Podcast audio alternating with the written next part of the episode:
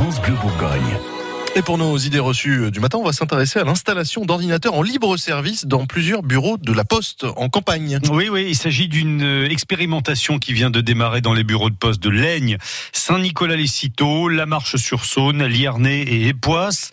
Un ordinateur, un grand écran et une imprimante scanner mis gratuitement à disposition du public pour réduire ce qu'on appelle la fracture numérique dans les territoires ruraux.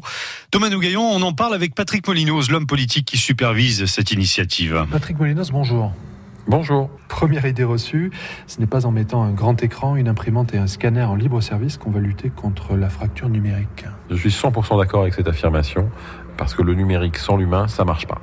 Pour être à l'aise avec le numérique, il faut avoir un accès, mais il faut savoir et vouloir utiliser. Savoir, c'est avoir une maîtrise technique que beaucoup de gens n'ont pas, et vouloir, c'est ne pas avoir peur, avoir envie. Et là aussi, euh, si ça ne vient pas naturellement, mais il faut un accompagnement. Deuxième idée reçue, c'est la seule manière aujourd'hui euh, qu'on ait de lutter contre la fermeture des services publics en campagne. Je ne crois pas que ça soit la seule façon de faire. Le numérique est un, un moyen mais encore une fois, il faut euh, de la proximité, il faut de l'humain. Il y a des choses qui ne peuvent pas se régler de manière totalement dématérialisée.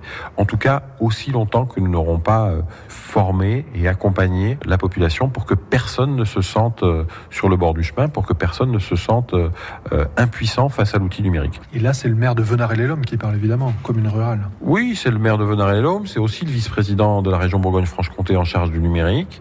Il serait euh, extrêmement grave de considérer que par la seule mise à disposition d'outils numériques, on, on, pourrait régler euh, toutes les difficultés euh, liées à l'aménagement du territoire ou au service public. Troisième idée reçue, ça coûte trop cher de faire venir le numérique en campagne.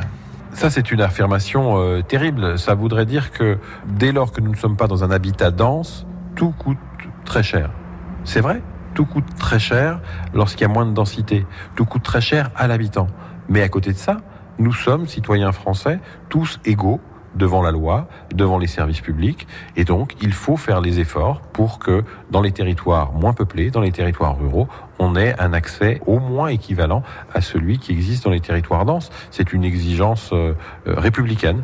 Il faut une répartition plus équilibrée euh, des habitants sur le territoire. Le numérique peut y contribuer. Merci Patrick Polinos. Merci.